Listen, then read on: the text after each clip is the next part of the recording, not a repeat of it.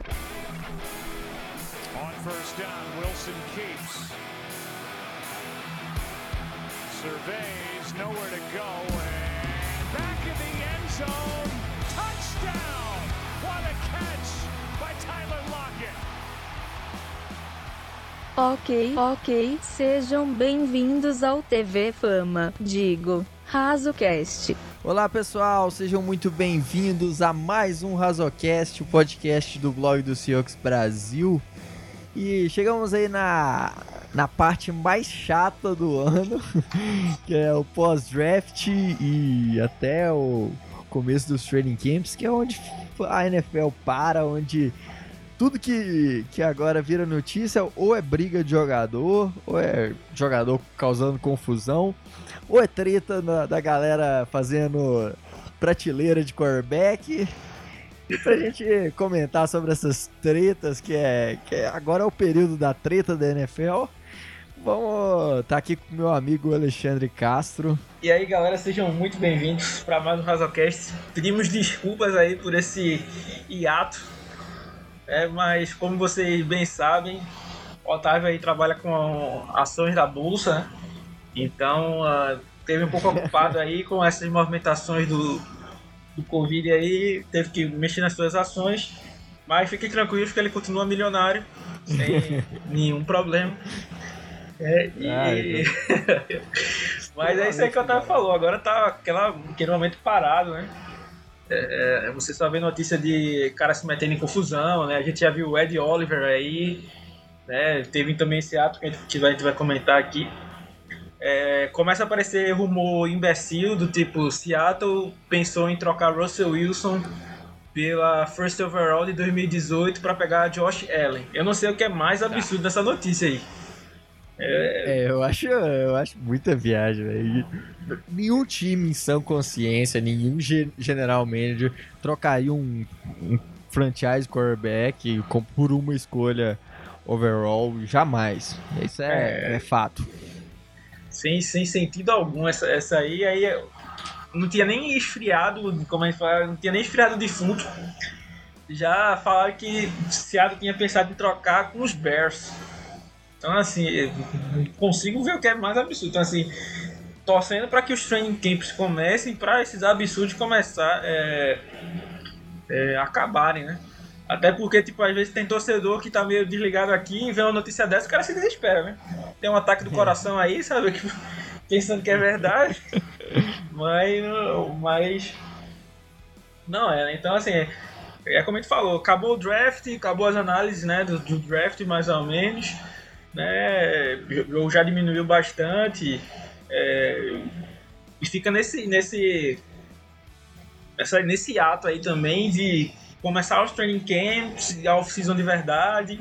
Né? Pelo menos a NFL manteve o, o- o calendário, né? o calendário tanto da temporada regular como da pre-season. Então em agosto já começam os jogos.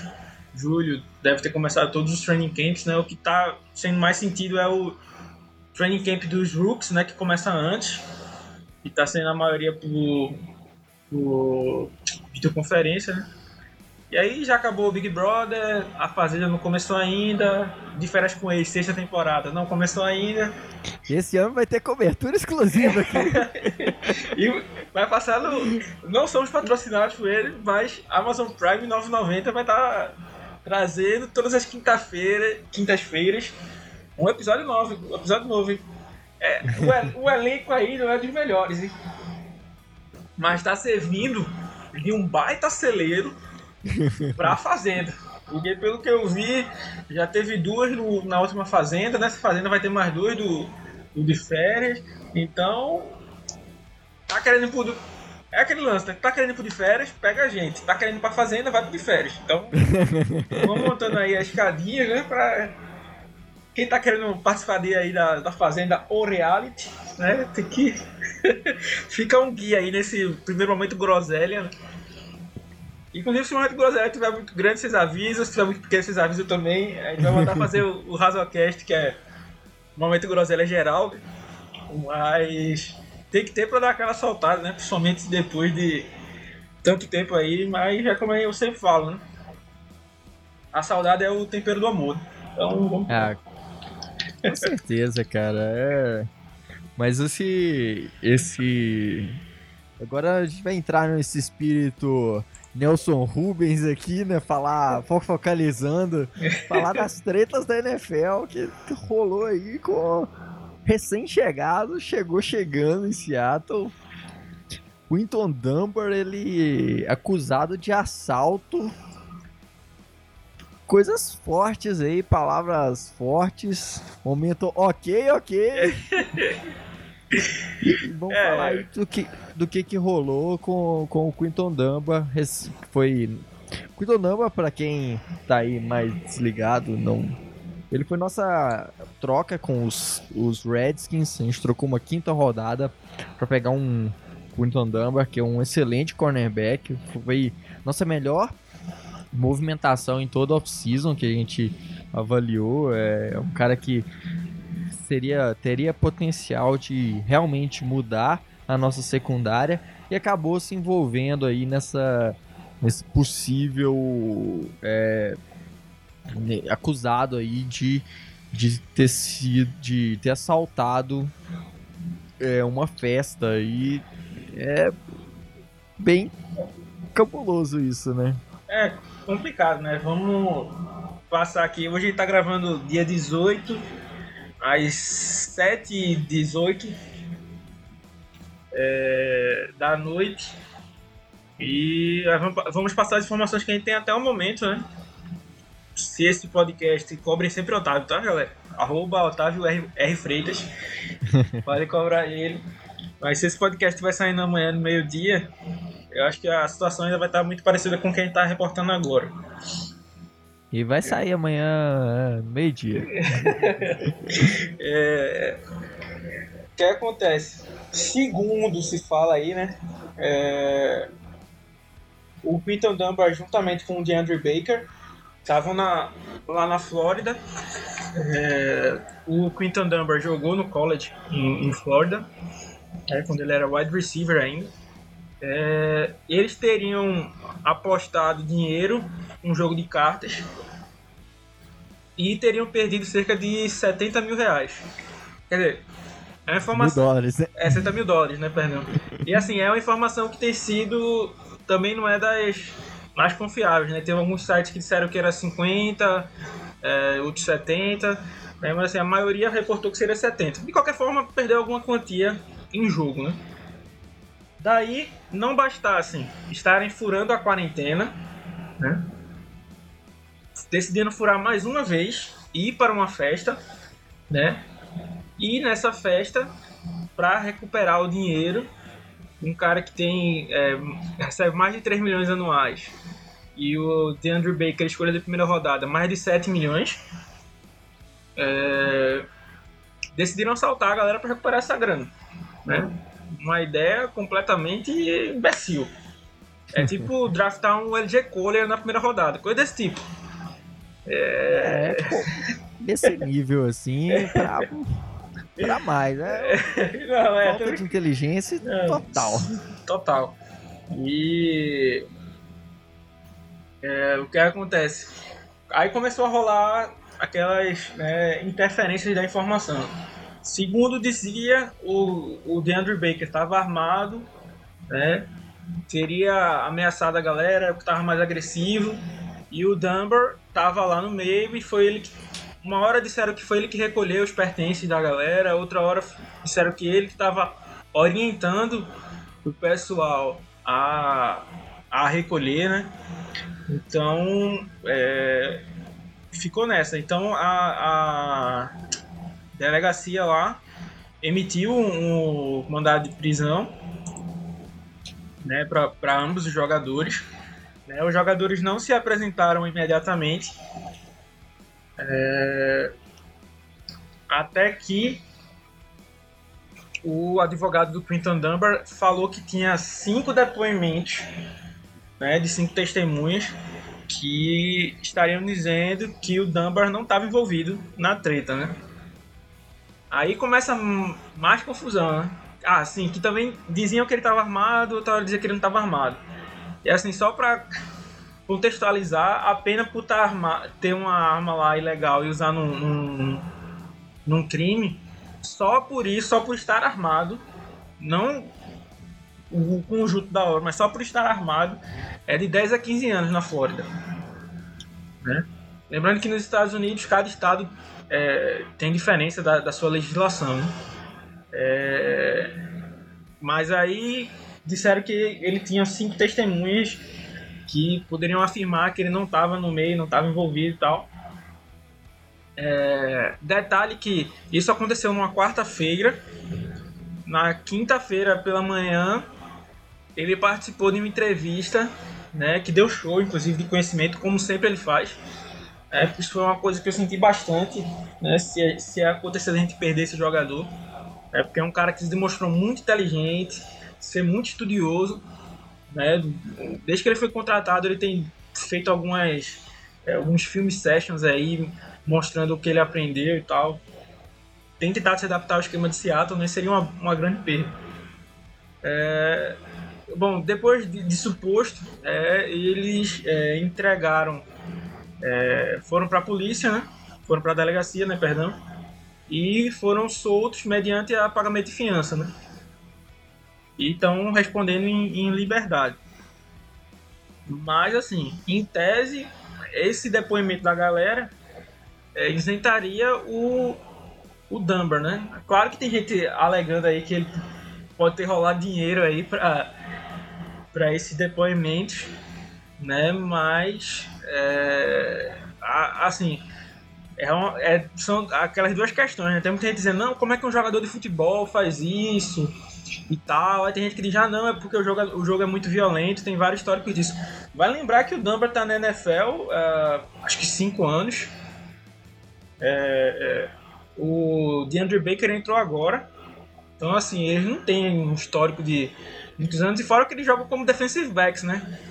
Não são os caras que, que levam pancada o tempo todo, tá exposto assim ó, com a cabeça, né? Que o, o pessoal mais fala é que as, a, as repetidas concussões né, que tem é, levam a esse comportamento agressivo, né? Mas assim, não seria justificativa, seria imbecilidade mesmo.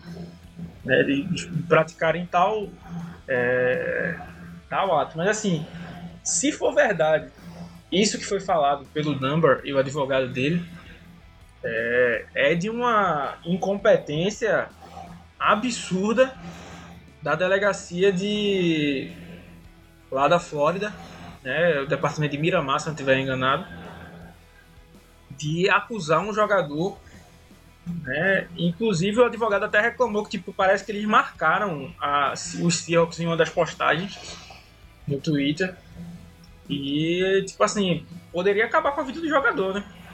A gente não sabe, é, a gente tá aqui no, no, no mundo da especulação, né? Mas isso foi de uma imaturidade absurda. É, e de repente sair tudo isso aí na, na mídia, é, foi, foi muito, muito estranho tudo isso, né? Tudo, tudo enquanto ainda é especulação. É, hoje saiu um, uma, uma notícia que agora de tarde que eles pagaram a, a fiança e foram soltos. É, mas é muito estranho isso, né? Todo, tudo que aconteceu foi de uma forma muito rápida e muito. É, sem, sem muito. Sem muita evidência de nada. Então, tudo ainda é, é muito especulativo. Acho que é, não dá pra gente afirmar nada. O que dá pra afirmar é que seria uma perda enorme em todos os sentidos, tanto no jogo quanto pelo preço que Seattle pagou. É... E aí vem até alguma coisa assim, é se pensar, será se é, ele foi veio tão barato porque os Redskins já sabiam assim de alguma coisa por trás dele? É assim, fica essa, essas dúvidas, né? Mas, por exemplo, teve uma, uma entrevista do advogado dele, o Michael Greco, lá na, na, na rádio da ESPN Seattle, né? E a gente até soltou lá no, no, no Twitter que os pontos-chave, né? Primeiro, um ponto-chave, isso tudo é a versão do advogado, obviamente, né? o Damba teria saído do churrasco antes do roubo acontecer. Então, tipo, o Dunbar estaria na festa, por isso que o nome dele poderia ter sido cogitado, mas... É, ele... O, o, o advogado ele confirmou que ele estava lá, que os dois estavam lá, né, e... Mas que... Que ele teria saído antes. Ele falou também que ele e o Baker não são tão próximos como as notícias aparentavam. É, então, assim, é o que ele tá afirmando, né? A gente não sabe verdade. Aí vem esse ponto também, que ele afirmou que o Dunbar não tem um histórico criminal. A gente até pesquisou isso, o Wagner lá do. Quem trouxe as informações foi até o Matheus, né? E o Wagner é, tinha visto em algum lugar que ele tinha cometido algum crime lá em, em, na época do college. Mas a gente pesquisou depois e não. Tinha visto alguém comentar, mas a gente não encontrou nada, né? E segundo o advogado dele aqui também, ele fala que não tem histórico criminal. E assim, para afirmar um negócio desse, seria a coisa mais fácil do mundo, o pessoal que está lá nos Estados Unidos achar né, se ele tivesse cometido, né? O nome dele fácil. E aí o Greco, por último, diz que está muito confiante que ele vai ser inocentado devido a esses pontos que ele levantou. Então, assim, é, como o Otávio já falou aí, não tem nem muito o que é, adicionar. Ele é um cara ficou entre. Teve a segunda maior classificação entre os cornerbacks.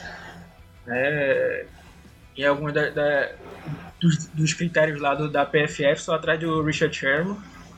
Né? Foi muito bem, é um cara muito estudioso. Né?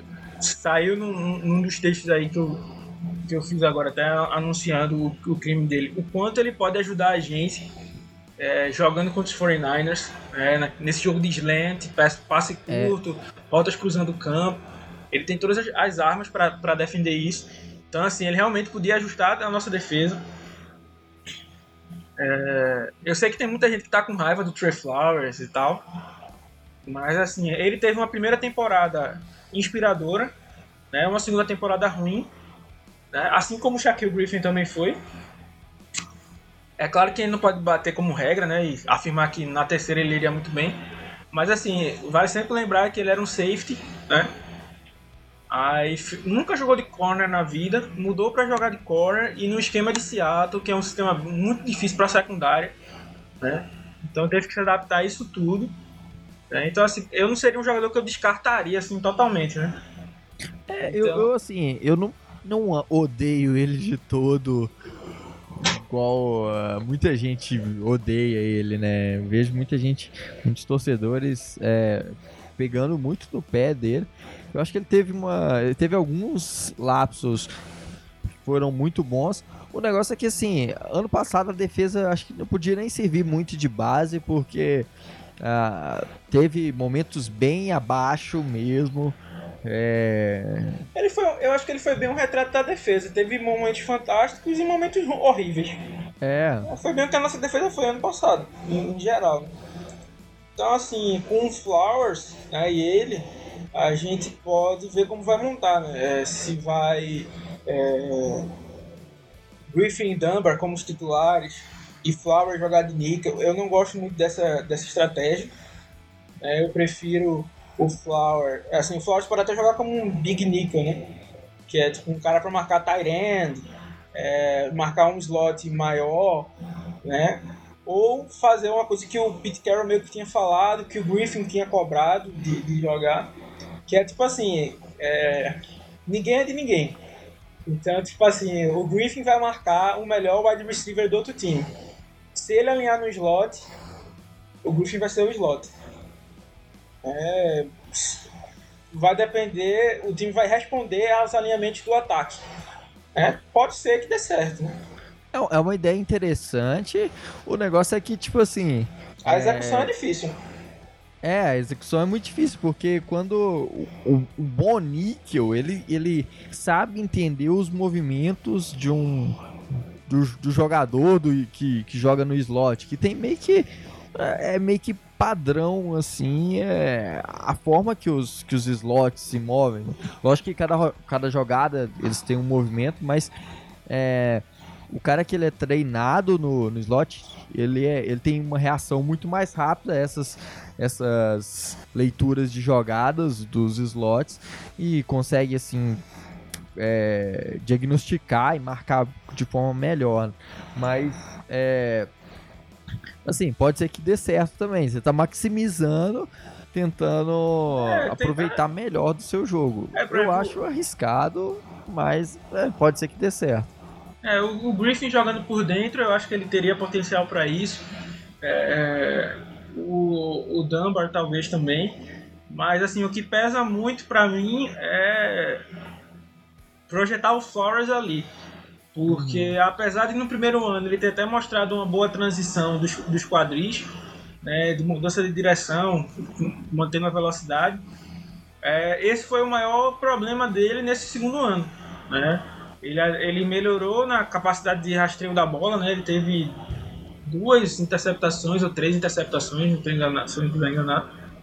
É, manteve uma boa quantidade de passes desviados, né? Por mais que ele tenha tido uma reta final muito ruim nos tackles, ele era um dos caras que mais é, tinha tackles certos, né? Porque realmente o final da, da temporada dele foi muito ruim que acabou manchando o resto dos stats dele, né? Por isso que é o que eu sempre falo, né? Não dá pra gente ver os stats puros, né? É... Mas assim, ele era um cara que tinha uma boa capacidade de tackle, porque ele era safety no college, né? Tem uns braços muito longos, então tinha, tinha essa capacidade, mas assim... é, E eu sei que ele é um cara que treina forte, né? Então eu imagino que ele não esteja satisfeito com o que aconteceu no passado, com as cobranças que ele recebeu, né? Então, assim, vai ser uma boa disputa e eu realmente tô, tô é, muito interessado em ver o que é que vai acontecer aí, com, como ele vai montar essa secundária na parte do corner, né? Até porque ele tinha, já entrando na segunda pauta aí da, do nosso pod de hoje, que é falar meio que geral, assim, sobre como estão as posições, né? Quem a gente espera como titular, quem não, quem precisaria reforçar é que todo mundo tá- dava como certo que o Amari ia ser o nosso níquel, né? Sim. É, E era uma coisa que eu cobrava lá, quem meus textos sabe que eu tenho passei o ano inteiro cobrando, né? E pra mim, Seattle foi muito burro nesse ponto, porque aí você pode dizer, ah não, mas o Amari é, cedeu recepções pro Davante Adams tudo naquele último jogo, quando ele foi usado. Primeiro, o cara basicamente não jogou, quando jogou, jogou contra um baita wide receiver. né? Sim. wide receivers, é, cornerbacks mais experientes iriam levar baile, quanto mais um cara que estava aprendendo. E segundo, pra, pra mim, que é o pior ponto, é assim, Seattle deveria ter jogado mais em níquel, né? Até para testar o Amari, para justamente isso. Se chegasse no final do ano e dissesse assim, ó, não dá para jogar com o Amari, não. Então, beleza, vamos procurar é, outra posição, porque realmente não dá para jogar com o Amari. Vamos procurar outro cara tal. Mas começou 2019, terminou 2019 e a gente não tem um nome estabelecido para níquel. Porque a gente não sabe. Eu vejo potencial no Amari para jogar, mas entre ter potencial e traduzir esse potencial para o jogo, é, existe um grande caminho. É uma diferença muito grande. É, A gente já viu, assim, pelo que do, do que ele mostrou em muitos jogos, ele foi bem, é, ao, ao meu ver, ele foi bem, assim, não foi extraordinário, mas mostrou uma evolução, mostrou uma capacidade de, de, de poder jogar. O negócio é que não foi utilizado e, e o espaço amostral que a gente viu dele é muito curto para a gente tirar qualquer conclusão do, do jogo dele. Aí isso aí que é o grande problema. Então, quando todo mundo também botava que o Amari ia ser, o jogo, ia ser usado, o. O próprio Pete Carroll falou que se arrependeu de não ter colocado ele antes. Aí beleza, não. Agora tá tudo certo. Né? Nick a gente sabe que vai jogar, tal, tal, tal. Aí Seattle escolhe um linebacker na primeira rodada, né? É, se mantém em base defense, é, ou seja, demonstrando que vai se manter em base defense. Né? O Pete Carroll fala que não, é, não tem nada garantido que o Amari vai ser o níquel, é, que discorda dos dados que mostram que o Seattle jogou mais de 60% dos snaps em níquel, em, em base defense, Base defense, é. porque ele disse que o Seattle jogou em níquel e o Kendricks fez esse papel e fez muito bem, segundo ele, né? O que é um absurdo. É, é, ele falar uma coisa dessa aí, é, é- ele tá, tipo assim, meio que exonerando. Ele tá, tipo, tirando a responsabilidade dele. É. Falando, não, eu joguei de níquel e tal. Mas, o que a gente viu não foi isso. Toda hora, toda vez que o, que o Kendricks jogou, ele jogou de linebacker. Ele sempre foi um linebacker, ele nunca foi um níquel. É, e assim, nunca foi dos melhores também cobrindo passe. Sim. É, ele alinhou muitas vezes no slot, vamos dizer assim, mas não da forma correta, não porque ah, eu esquematicamente eu quero botar meu linebacker marcando ele. Não, porque o time insistia nisso. Então ele teve até uma interceptação contra os Falcons, jogando, vamos dizer assim, de nica, vamos dizer. Mas também vale dizer que, jogando nesse esquema, ele ficou exposto. Ele foi o cara do time que mais teve tecos perdidos. Né? Teve, uma, teve uma época na temporada que ele tinha mais do que o dobro de porcentagem do segundo colocado. Liderou, tinha liderado a NFL em, em tecos perdidos na, na época. É, o Bob Wagner foi um dos linebackers que mais cedeu é, jardas, né? o KJ Wright também. Então, assim, esse esquema, esse, essa insistência burra, né? transformou três jogadores bons em três jogadores ruins. Que é assim, ah, o Bob Wagner brilha, mas assim, tô sendo bem grosseiro, tá? Mas assim, o desempenho em geral, claro que teve vários momentos que o Bob Wagner brilhou, mas assim, pegando um geral, pegando esses números, se você fosse olhar os números, você não saberia diferenciar o Wagner do Blake Martinez, por exemplo.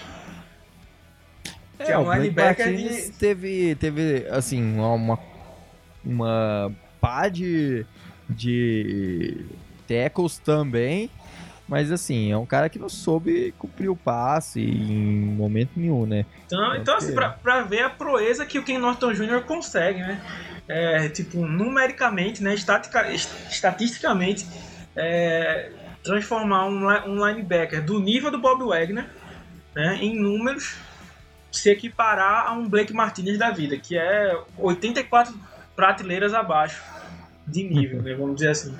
Então, é, é muito complicado né, é, esse ponto né? Eu acho que assim, o, o, grande problema em relação ao ano passado, o grande problema nosso da nossa defesa foi justamente esquematicamente, assim, tinha talentos é, longe de ser a, a defesa, a melhor defesa da NFL, muito distante, longe de ser aí, uma, sei lá, top 10, top 5, é, igual foi do, há dois anos atrás, que teve uma defesa aí que foi muito boa, é, chegando a ser aí top 10 da, da NFL.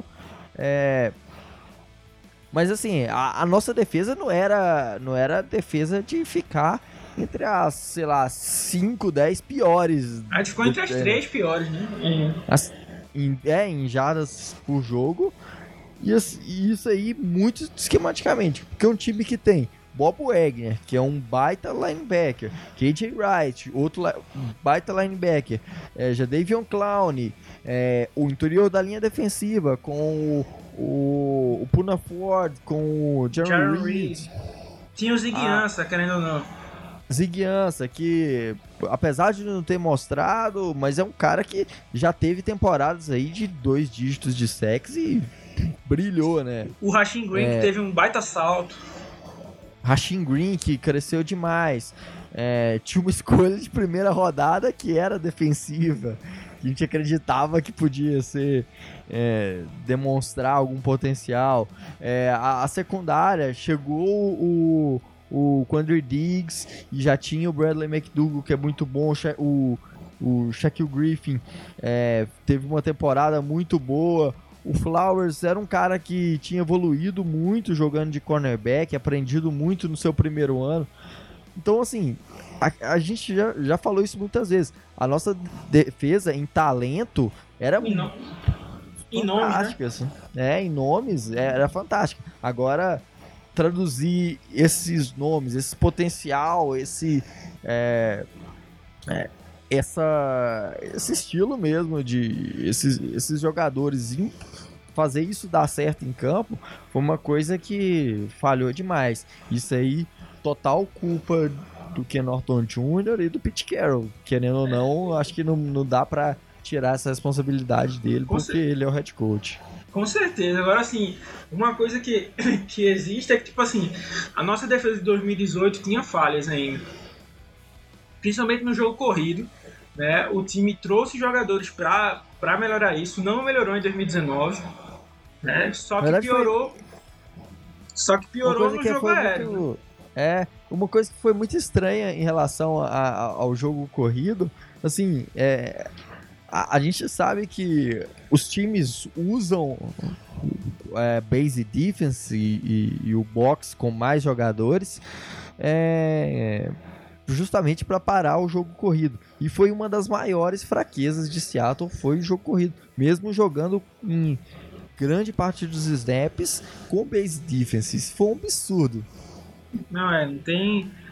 É sem condições isso aí. É, e aí, voltando aí para fechar a secundária, né? É, como o Otávio já falou, a vinda do Pondre Diggs mudou a nossa linha de defesa, né? É, a gente conseguiu voltar a jogar no single high. E é, junto a ele deve ser o Bradley McDougall, né? e de titulares, né? Os reservas são o Marcus Blair, que foi uma escolha de segunda rodada. E não é querendo perseguir o jogador, mas tam- também foi uma escolha que eu não gostei, foi muito alto. Né? E pra mim tem um critério básico, né? O pessoal lá do Curte, no Antônio Curte brinca que tem a linha do do Andy Dalton, né, de quarterback. Mas assim, pra mim um negócio fácil de, de bater é se você não consegue bater o Lano Hill no elenco, algum problema você tem. É, então, assim, ou ele tinha alguma lesão que não era divulgada e por isso que ele não estava jogando. Mas, assim, ele jogou contra os Ravens, fez uma boa partida, tinha, teve seus erros, mas é normal de, de novato, não, dá pra esperar Calor, não dá pra É. cobrar tanto. É, mas assim, o- a minha grande crítica pra, pra ele é que quando o Lano Hill ficou saudável, ele perdeu o lugar pro Lano Hill. E assim, o Lano Hill foi muito ruim no ano passado. Nossa. Muito ruim. Né, eu sei a galera perseguia bastante o Tedrick Thompson, mas o de Lano Hill é mil vezes pior do que o Ah, Tedrick sem Thompson. assim. Se você tem que arrancar os dois braços do Tedrick Thompson pra jogar no nível do, do Lano Hill. então, assim, o Marquis Blair veio com a cara de poder jogar de free safety e strong safety, mas tá com essas dúvidas aí. E aí, Seattle pagou caro, pagou uma segunda rodada. Tinha, um bom, tinha nomes melhores aí, né? O Thornhill, tinha o Chelsea Gardner Johnson. É... E só falar que por- produziram muito bem nos seus primeiros é, anos. Eu não tô com a tabela aqui aberta, mas eu acho que o Taylor Rapp de, de, dos Rams saiu depois do Marquis Blair. Não posso estar enganado, mas Vou, vou olhar aqui. eu acho que foi e era um nome muito melhor. Então, assim, ele tem que começar a dar motivos. Assim, se o cara não tá conseguindo nem lutar pela reserva, né? Porque ele não tá nem cobrando pra ele ser titular agora, mas pelo menos que seja reserva, né? Já que o McDougall teve problemas de lesão, o Diggs teve problema de lesão. E assim, ele deveria ser o cara reserva imediato, que a gente ficava tranquilo ali que não ia cumprir o mesmo nível, mas tinha um potencial para aquilo, né? Então, assim, o Blair vai ser mantido, né? Porque o time vai cortar uma segunda escolha assim. E espero fortemente que o time corte o Rio, né? Como a gente falou, tem alguns, alguns safeties aí que vieram no Drafted Free Agents. A gente não vai falar muito deles porque a gente já teve um podcast, acho que dois podcasts basicamente falando deles. Então volta lá um pouquinho no feed e vê. É, mas, tem assim, os textos também, tem muita coisa É, aí então, que a gente assim, já falou. Pra não parar muito, mas assim, a, a quarta vaga de safes, vamos dizer assim, eu acho que seria que deveria pelo menos estar aberta, né? Então, um desses caras aí de um draft, já que Seattle escolheu não, não investir nessa área, não tinha tantos nomes assim, mas poderia ter feito algumas apostas. Já que Seattle não, não, não pensou assim, é, é, eu acho que aí no training camp alguém pode passar o Lano Rio, eu torço muito para que isso aconteça. É, eu torço demais, assim, o Lano Rio é, é terrível. E eu, eu fico impressionado realmente, assim, é, pelo, pelos. Os, a- como a gente fala, né? A gente tá dentro do training camp. E, e assim, o, o, o, o espaço amostral que a gente viu do, do Marquis Blair jogando no ano passado, ele demonstrou bons, bons momentos. É, só que, cara, é, é impressionante. Porque que Seattle não, mesmo assim, é, não insistiu, porque você pagar caro num, num cara. É, pagar uma segunda rodada, como você falou aí, ele foi pegando aqui na lista dos safeties. É, ele foi o o quarto safety da a, a, na, na verdade o segundo safety da, daquele ano e ele não era o safety número 2 daquela classe. Bem longe disso. É. A gente teve aí é, o Jonathan Abram é, e o Marquis acho... Blair. Na não, verdade, acho que teve, teve o Darnell Savage, não? É, teve também. Aqui, aqui, aqui no, no, Eu tô aqui na Wikipedia, ele, não, ele separa por full safety e. e ah, acho que foi Free safety e, e, e strong safety. É, mas aí teve o. Mas enfim, de qualquer forma, assim, foi do, dos primeiros safeties aí do. Dos, e, e, ele não era, né? A gente tinha, tinha o Nasir Ederley, que era um cara que eu gostava muito, apesar de não ter jogado na primeira temporada. É, é um cara que tem um potencial. É, tem. Tinha o, o Taylor Rapp, o. Enfim, vários nomes melhores, é, vários ou, e, ou até e, assim poderia assim, pegar, ou até poderia pegar ele, né? Mas que fosse mais para baixo. Isso, isso, isso que eu ia falar. É, então, é, assim, não gostei nada dessa de não ter utilizado ele. Eu, eu acredito ainda que ele pode produzir, mas é, é uma coisa que não dá para entender. Seattle não utilizou o único jogador que a gente pegou no draft, que foi utilizado em campo ano passado, foi o de maneira assim ampla, contando, tirando, tirando special teams, né? É, é mas o que foi... Metcalf, né? Foi o, o Metcalf, foi o único que produziu. O Barton ficou ali como um substituto imediato. Uh, o Kohler pouco jogou, ficou inativo em vários jogos. Uh, o Phil Haynes só apareceu no final. O Gary Jennings foi cortado. Uh, o Hugo Amado, como a gente falou, entrou nos últimos jogos, basicamente, só brilhou nos times especiais mesmo. O Travis Homer só entrou depois que os dois titulares se machucaram. Né? O, o Ursula teve quatro jogos, eu acho, e uma recepção. Né? Então, assim, é, o Demarcus Christmas nem jogou. Então, assim, tá, tá complicado. É, assim, esses últimos drafts de Seattle, né? É, assim, a gente espera que. E eu pensava que, assim, quando, ele, quando ele foi escolhido, eu pensava que tinha, tinha uma, uma visão dele. Não, a gente vai trabalhar ele para ser o nosso strong safety de verdade. E vamos cortar o Bradley McDougall. Vamos deixar ele uma temporada com o McDougall, aprendendo, tal, tal, tal. E, por exemplo, nessa off-season agora, ter cortado o McDougall para liberar dinheiro, por exemplo. É, ou ter trocado, ter é, uma Alguma troca. coisa assim, porque o McDougall é um safety sólido, né? Não é um dos melhores da liga, mas é um safety é. bastante sólido. Então, tipo, poderia algum valor para ele. Então, assim, ah, beleza. Então valeria a pena dar um, dar um rate se fosse pensando nisso. Mas pra lapidar o jogador, você tem que botar ele em campo, né? É o que eu falo do Kohler, né? Não gosto do Kohler, foi uma escolha ruim, mas tem que colocar o cara em campo, né? Pra ele aprender alguma coisa, porque no banco ele não vai aprender nada. Isso é, ah, pode ser que em campo ele não evolua nada. Mas no banco, com certeza, ele não vai evoluir. É. É aquele que você chegar na menina e o, o, o, não você já tem, é aquela tática, o não você já tem. Ou seja, colocar no banco já tem que dizer que não vai. Né? Então, no mínimo, bota em campo, pô, porque em campo pode ser que, que, que, que preencha alguma coisa, né? Então, é, é, é, bem, bem por aí, né? Que, que, que já acabou atrapalhando o draft de Seattle e a montagem desse elenco. Ficou muito estranho. Sim, a gente não espera que, que, é, que a gente tenha sete escolhas no draft e que as sete escolhas vão virar jogadores Pro aí, Bowler, All Pro, Pro. Bowlers, All Pros. É, não, de maneira nenhuma. A gente espera que tenha com certeza vai, ser joga vai ter jogadores que não vão dar em nada, que vão passar pela NFL, não vão nem entrar em campo. Mas a gente espera que da classe saia um, dois, três é, jogadores que sejam titulares sólidos, que a gente pode confiar e manter no time. Só que é, não é isso que a gente tem visto aí. Nos últimos é. anos, a gente não tem tido esses titulares sólidos vindo do draft. Esse aproveitamento aí fica, fica complicado. Pra gente meio que passar mais, mais rápido pelos outros, a posição de wide receiver. A gente tem boas opções, né? Então, assim, vai ser bem interessante essa disputa aí.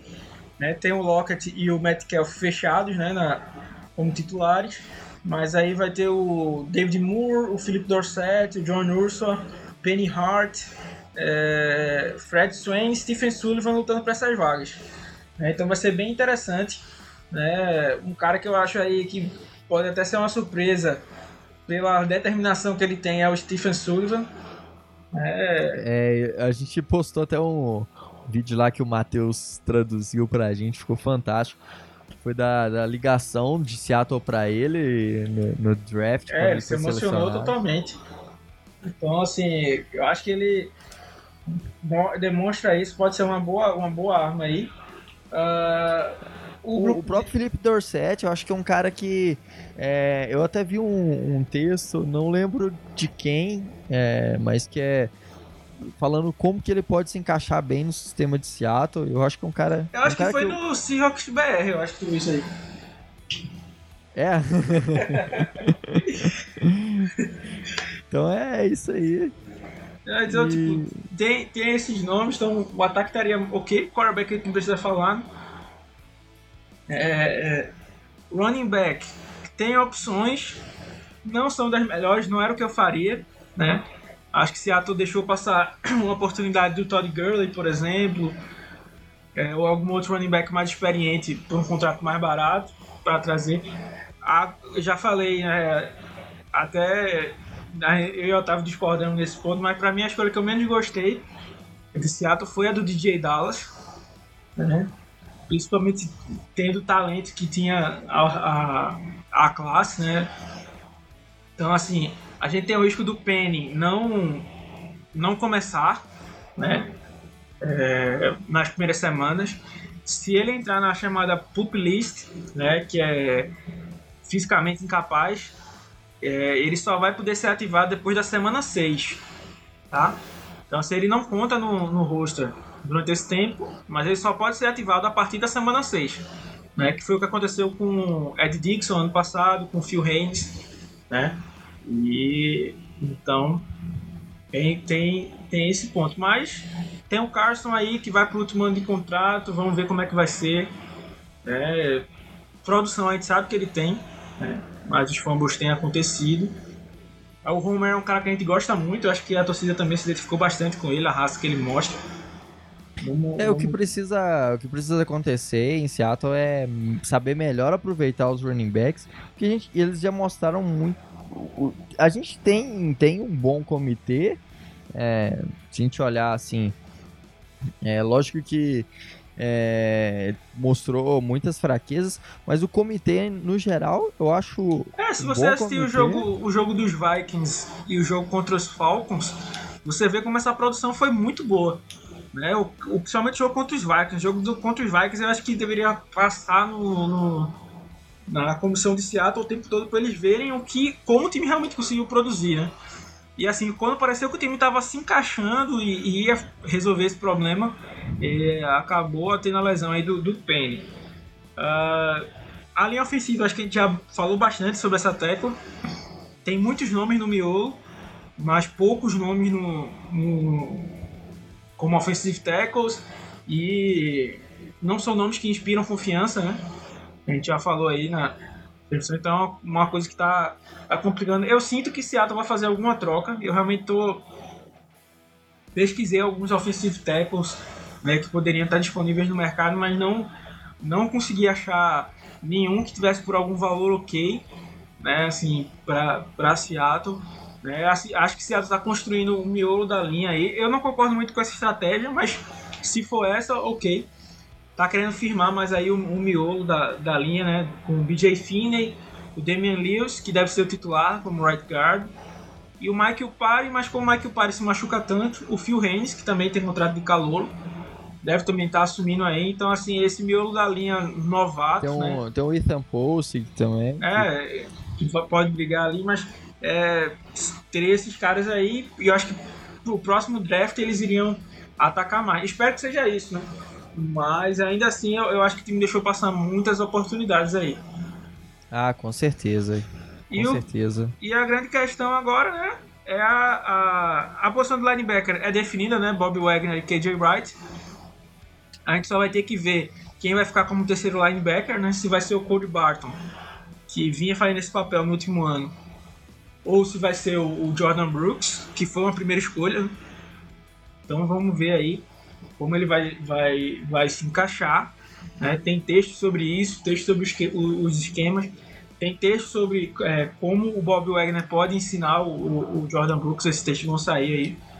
Eu falo isso porque posso até cometer dizer que tem algum texto que saiu que não saiu ainda, porque eu falei até com o Otávio antes dele gravar, a gente tem 47 textos agendados. A gente tem textos até 10 de julho, né? Então, é... como se, como se chama? É, pode ser que eu tenha cometido alguma confusão, mas é, tem bastante texto aí sobre isso. E indo para a linha defensiva, para a gente finalizar aqui, para não bater a- as nossas uma hora, né? É, a linha defensiva que eu acho que vai ser mais complicado, porque nas pontas, né? Porque no miolo, vou citar os nomes que a gente tem, né? Jaron Reed Puna Ford, facilmente titulares, porque os reservas são Demarcus Christmas, Brian Monet, ah, Josh Avery e Seattle trouxe outro defensive tackle no drafted free agents que eu me fugiu o nome. Mas assim, ah, os reservas são uma escolha de sexta rodada, final de sexta rodada, um undrafted free agents e mais dois undrafted free agents desse ano, né? E são todos com características de parar o jogo corrido, né? Então, assim, o Reed e o Ford vale é, ressaltar, né, salientar que o Reed recebeu um baita contrato na off-season, acima do que, do que merecia, na minha opinião. É, Mas eles vão ser os titulares, né? Agora, ruim vai ser o time ter aquela rotação, né? O Pete Carroll falou que vai colocar o Rashin Rain e o Kohler mais por dentro, em situações claras de passe, para rotacionar. É, tem o Brandon Jackson que também faz essa função. E assim, Deus me livre. mas- uma, uma coisa que eu sempre falei é que eu acho que o Kohler pode pensar aí numa transição para um, um tech, para ver se ele consegue aí render mais alguma coisa, porque ele realmente é um cara que é muito bom parando o jogo corrido. É, eu não sei se a explosão dele vai ser o suficiente para ele ter talento na, ter sucesso na NFL como defensive end.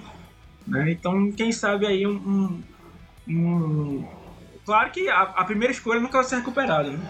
Mas assim, quem sabe ele se transformando num, num- num defensive tackle mais. é, com essa capacidade de parar o jogo corrido, né? E tendo mais explosão em tese, por estar sendo trazido do da ponta, do que os jogadores do interior de linha. Conseguir alguma coisa no pass rush, né? Quem sabe, né? Ele vai enfrentar jogadores menos atléticos, né? Então, Se ele tiver um vídeo com mais de, de 7 minutos de highlights, Ah, diferente dos 3 minutos que ele tem esse ano, A conte- contextualização aí pra galera, dia desse eu tava pesquisando coisa sobre o Kohler e mandei lá no grupo da gente um vídeo dos melhores momentos do Kohler, né? São os três tackles que ele tem, né? Isso que repete várias vezes o tackle de vários ângulos para poder caber os dois minutos. é, E um que nem configurou um apressamento, né? Ele demora um pouco no, no tackle, dá um swing move e não consegue pressionar o Kyle Allen, né? Na end zone, que poderia ser o momento que ele poderia ter feito um sec que viraria até safety, né? Então assim, ele perdeu sim, essa, é. essa, essa, essa oportunidade. Então assim, Não, o aí, tipo assim, o lance é tão bizarro que, tipo assim, que tá nos highlights aí, ele faz um apressamento de passe, é, mas assim, o, o, o Kyle Allen acha o, o McCaffrey? McCaffrey que ganha um caminhão de jardas, assim. É, leva- tipo, Eu acho que era uma Consegue terceira pra first down. 15, uma coisa assim, e eles conseguiram converter desse. Sim, sim, foi, foi. Acho que foi segunda pra, pra 13. E aí foi um caminhão de jardas do McCaffrey. É, então, Então- assim, na, na late- nas laterais, a gente não trouxe o Clown de volta.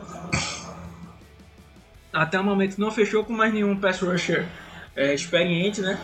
A gente tem o Bruce, Bruce Irving, que recebeu um contrato grande, né? Que foi o último contrato a ser, ser divulgado os valores, né? E, pra, na, minha- na minha opinião, foi caro. Assim, se ele conseguir replicar 8 sacks e meio que ele teve ano passado, fica bem... Pode talvez até ser barato o, o, o contrato. O problema é ele conseguir replicar em meio a uma defesa tão destruída, um ano mais velho, né? É, conseguir essa meta. Então, assim, o contrato ficou caro. Tem o Benson Maior, que é um cara. Tipo, em tese, o Irving viria para jogar poucos snaps, né? Assim, ser mais focado em, em pass rush, né? rotação mesmo. É, e tipo, não vim tanto para as primeiras descidas para ter caras mais para o jogo corrido. O Benson Maior, mais ou menos mesmo, o mesmo papel pelo outro lado.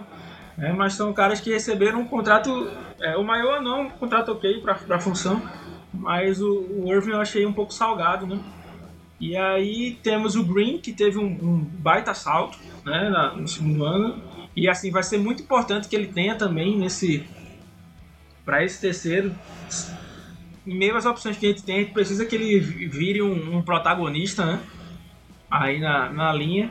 A gente tem o Brandon Jackson, que é melhor não, não contar com ele. Ah, tem o Collar, que a gente já mostrou os problemas dele. E vem com os dois novatos, né? O Daryl Taylor, que vem para jogar na mesma função que o, que o Irving faria, né? Que veio fazendo quando foi draftado em 2012 para o Seattle. né, Foi naquele papel de Leo, né? A gente até tem, um- tem um texto lá explicando e vai sair um texto mais na frente explicando mais detalhadamente o que um Leo faz. É, mas é um híbrido entre defensive end e linebacker. É um cara bem focado no, pass rush, sem descuidar do jogo corrido. Então, é, o Darrell Taylor, eu queria ver ele com muitos snaps porque ele é o cara dessa classe aí que eu vejo ah, que tem o maior teto, talvez. Apesar que o Jordan Brooks, como é um cara muito atlético, né, ele também tem um teto alto. Mas assim, um cara que eu vejo atingir esse teto mais rapidamente seria o, o Darrell Taylor, então eu queria ver ele bastante em campo. E o Alton Robinson é um cara que eu gostava bastante dele em Syracuse. Né, tem alguns problemas extra-campo, mas parece ter colocado a cabeça no lugar. Né? E pode ser um cara aí importante aí na, na, na rotação, né? Ter uma rotação mais forte, né? Porque assim, a gente fala muito de rotação, mas uma coisa é você fazer como a defesa do, dos Eagles fez, quando fizeram, né? Quando eles ganharam o Super Bowl, que saía Fletcher Cox, entrava Derek Barnett, o eh, Chris Long, né? Saía um, saía um ótimo, entrava um cara bom, né? Então era, É. uma, era uma coisa assim. E você fazer uma rotação de sair um cara bom e entrar um Brandon Jackson e entrar um AJ Kohler aí é diferente, né? Então assim, para manter o nível mais próximo, né? O Alton Robinson pode pode fazer esse, esse papel. É um cara também que eu tô interessado aí em ver. E eu acho que com isso a gente fecha ah, essa análise até o momento do, do elenco. Lembrando sempre que estamos gravando, agora são 8 e 5. né? então, se sair alguma notícia depois disso, alguma contratação a gente não vai ter falado por conta disso. Mas. É, Ao que tudo indica, hoje ou amanhã, quando esse, esse podcast for lançado, Não deve ter É. nenhuma novidade, né? Até porque Seattle É. deve ficar com o pé atrás. Né? A gente até soltou um texto hoje. O que Seattle podia fazer, né? É, alguns movimentos. Se perder, caso perca Dunbar, né? Porque Seattle já tava pensando, a galera já tava cobrando outro níquel, tava cobrando um cara primeiro da linha. Mas e aí, se perder Dunbar? Será que vai ter que ir atrás de outro cornerback lateral, vai jogar com Flowers e tal?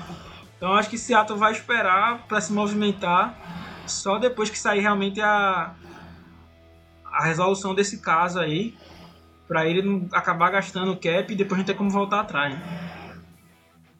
é isso aí. Então ficamos por aqui hoje. Fechamos aí mais um podcast aqui. Se você gostou, não deixe de nos seguir nas nossas redes sociais, blog do Seahawks BR, no Twitter, no Instagram, é, blog do Seahawks Brasil no Facebook, tem o nosso site lá também, seahawksbr.com, tem o nosso canal no YouTube, que direto a gente está fazendo umas lives lá também. A gente pretende aí estar tá gravando em breve mais uma live com essa interação legal. Tem o, as nossas. Quem tiver disposto aí, aproveitar a quarentena, tem lá quase 20 horas de live é, do, do, draft, então vocês, vai poder, vocês, vão poder ver todas as nossas reações da, das escolhas de Seattle. É, e é isso aí, pessoal. Até semana que vem. Se cuidem nessa quarentena e Go Rocks! É isso aí, galera. Grande abraço. Muito obrigado por terem, terem nos ouvido. Até o próximo episódio e Go Rocks!